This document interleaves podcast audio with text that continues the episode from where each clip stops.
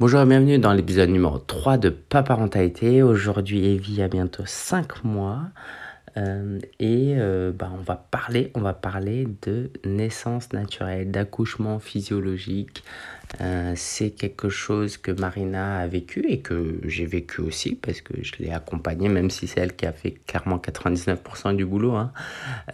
et on a essayé de faire un épisode, mais on s'est dit que euh, c'était un peu compliqué parce qu'elle forcément voulait que ce soit beaucoup plus euh, structuré, exhaustif. Elle a tellement appris et elle veut tellement bien faire les choses et pas communiquer n'importe quoi que elle aurait voulu que ce soit bien structuré. Moi, je suis plus spontané. Par manque de temps, on s'est dit allez, et si ce n'est pas une bonne idée, euh, que moi je partage tout simplement de manière authentique et naturelle ce que moi j'ai vécu et euh, ce, voilà, c'est pas une leçon sur la naissance naturelle, euh, c'est plus un partage d'expérience. Et je me suis dit, on s'est dit que ça allait quand même t'apporter de la valeur. Donc aujourd'hui, là, je suis avec euh, Evie, 5 mois, qui est avec son livre. Tu touches. Voilà, vous reconnaissez peut-être ce bruit. Ah. Et euh, elle a 5 mois, et du coup, on est dans la cuisine parce que maman dort. Et puis parce qu'on accueille notre neveu qui est dans le salon. Et du coup, on ne peut pas déranger non plus. J'espère que, euh, pour, pour, pour, être totalement honnête, euh, là, Evie, faudrait lui changer la couche bientôt. Je pense qu'on peut tenir encore un petit peu. Allez, on y go. C'est quoi la naissance, entre guillemets, naturelle hein, Parce que, bon je sais pas, toutes les naissances euh, restent naturelles quand même, et l'accouchement physiologique. Tout a commencé par euh, Marina qui s'est renseignée sur le sujet et on a été euh, invité à, à contacter un, sage-femme, c'est un homme, qui fait ça. On a cherché un peu, il y avait une maison à Paris qui faisait ça, on s'était renseigné un petit peu. Et du coup, l'idée c'est quoi? C'est de ne pas avoir de... Alors, je... C'est pas... Oh, c'est quoi? Comment on appelle ce... Euh, ah bon, il est trop tôt, je suis fatigué. Euh, d'anesthésie. Bon, je trouverai, c'est pas L'idée, c'est, pour faire très simple, d'accoucher sans, sans anesthésie. Parce que l'idée de l'anesthésie, c'est que ça anesthésie certes les douleurs, mais ça anesthésie aussi les sensations de l'accouchement et que euh, bah, ça peut être aussi intéressant de sentir l'accouchement euh, plutôt que euh, de le simple acte de donner naissance. Alors, c'est compliqué de partager ce sujet parce que surtout, surtout, notre but, c'est pas de de donner une leçon, de dire ce qui est bien, ce qui est pas bien, de faire culpabiliser. Euh, c'est vraiment pas notre but pour tout te dire. Euh, Marina, finalement, au dernier moment, a failli prendre euh, une. Ah, ça s'appelle comment ce truc en intraveineuse L'anesthésie. Parce que ça aurait pu être compliqué. Donc voilà, même si on se prépare et puis on était OK, hein, ça aurait pas changé euh, grand chose. Evie aurait été en bonne santé, on aurait été des parents heureux. Mais, mais, mais bon, euh, le fait d'avoir senti la naissance d'Evie lui a donné cette sensation qu'elle a participé un peu plus à l'accouchement. Euh, il y a aussi tout l'environnement autour, c'est que ça nous a.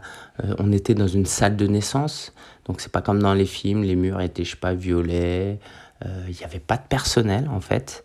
Euh, le sage-femme venait de temps en temps, sauf au moment de l'accouchement, hein. mais coacher, nous encourager. Moi, mon rôle, c'était de, d'accompagner ses douleurs plutôt que de, de vouloir diminuer ses douleurs. Euh, il y avait une, il y avait un bain, elle a pu prendre un bain euh, pendant l'accouchement. moi, j'ai participé en la massant.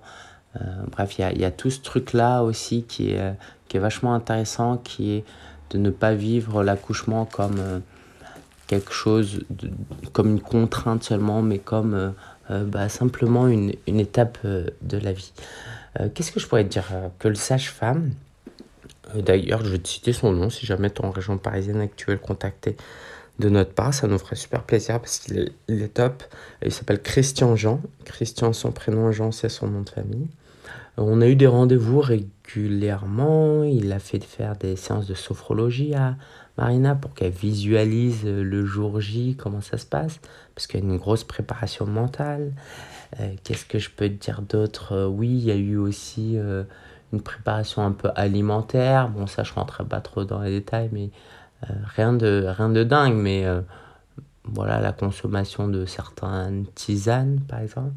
Et le jour J, comme je, peux peut-être faire un focus sur le jour J, bah, le matin, elle a eu ses premières contractions vers 4-5 heures du matin hyper sympa, elle m'a laissé dormir euh, parce que du coup elle était préparée, elle savait vraiment que euh, tant que les contractions n'étaient pas fréquentes, euh, c'était pas grave. Du coup, elle allait prendre un bain pour soulager un peu les, douleurs. Et puis, quand à 7-8 heures, je me suis réveillé, bah, on est resté encore à la maison. Parce que dans l'accouchement naturel, l'idée, c'est bah, d'être dans un, cadre le plus tranquille possible.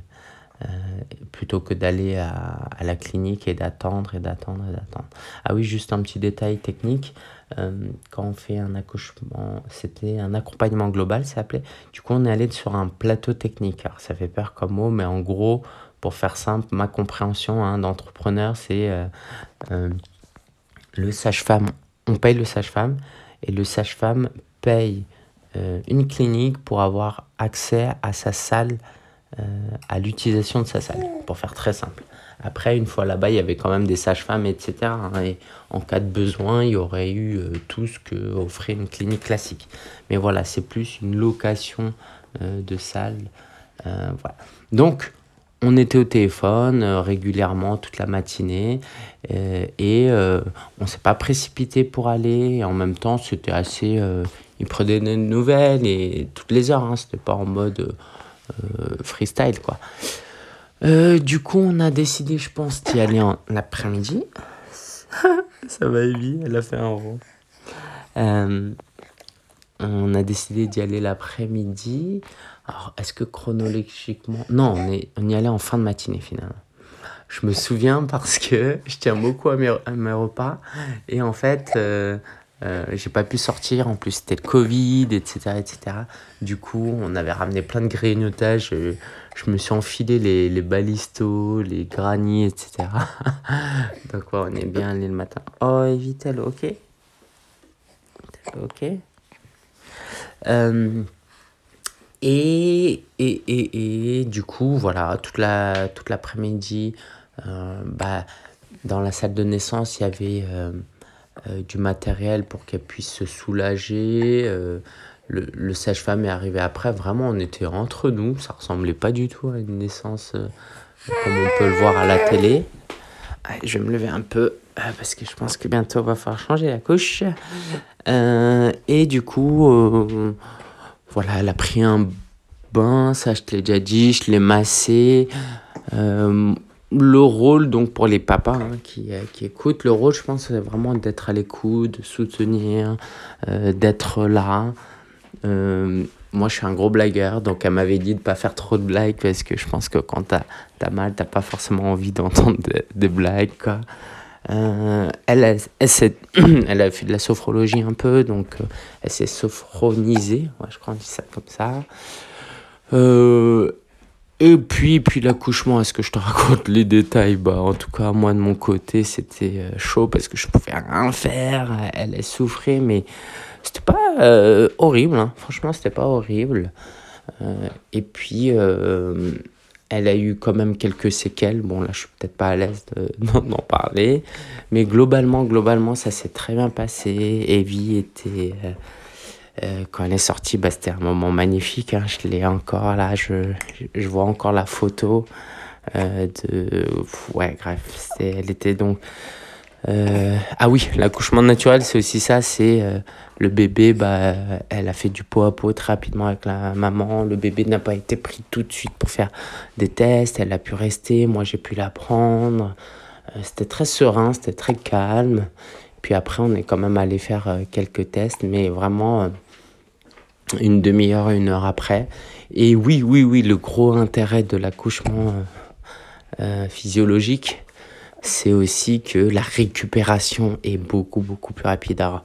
Euh, c'est théorique, hein, ce que je te dis. On n'a pas vécu plusieurs accouchements, on n'a pas fait de comparatif, mais tout s'accorde à dire que quand t'as pas été anesthésié et que voilà, c'est naturel, bah le corps récupère beaucoup plus naturellement, tu es en forme plus naturellement. Si on a quand même quelques amis qui ont fait la comparaison hein, de manière, euh, de manière euh, involontaire, j'ai envie de dire.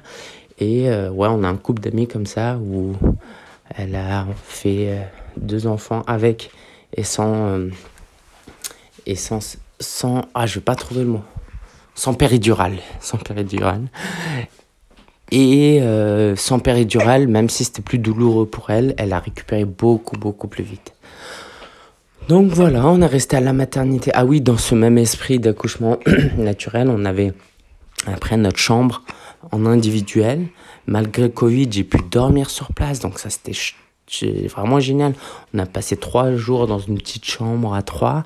Autant on se plaignait un peu parce que c'était un peu petit et tout. Et autant à la fin on voulait plus partir parce qu'on prenait soin de nous. Euh, on était dans notre cocon là. C'était, c'était vachement, vachement chouette. Euh, on a eu quelques challenges par rapport à l'allaitement, mais on a rencontré une super, une superbe euh, consultante en, en lactation, je sais pas si ça s'appelle comme ça. Euh, pareil, dans une démarche très naturelle euh, qui est de d'allaiter vie, quoi. C'est ce qu'on a fait. Voilà, voilà, euh, pour ma part, je suis sûr que j'ai oublié des choses et c'est ok. de toute façon, moi je t'invite surtout à, si tu es intéressé, à aller sur internet, faire des recherches, contacter des professionnels, et euh, envisager, envisager ça. Et, euh, et l'envisager et le planifier, ça veut aussi dire que bah, à la fin, comme je te l'ai dit, euh, Marina a failli avoir la péridurale finalement. Et c'est ok, c'est pas un échec, c'est ni une victoire, c'est juste un fonctionnement. Et si tu es un peu dans ce côté, bah, je veux vivre un peu plus sensationnellement, récupérer un peu plus de l'accouchement et que j'ai envie de passer du temps à me préparer. Je pense que c'est aussi un exercice de développement personnel, hein, c'est pas juste une histoire d'accoucher. Et eh ben, euh, renseigne-toi, renseigne-toi, il y a des bonnes ressources sur internet. Je te dis à très bientôt pour un prochain épisode et euh, bah, c'était un plaisir pour moi d'avoir partagé ça avec toi. Evie, on va aller changer la couche Allez, ciao ciao.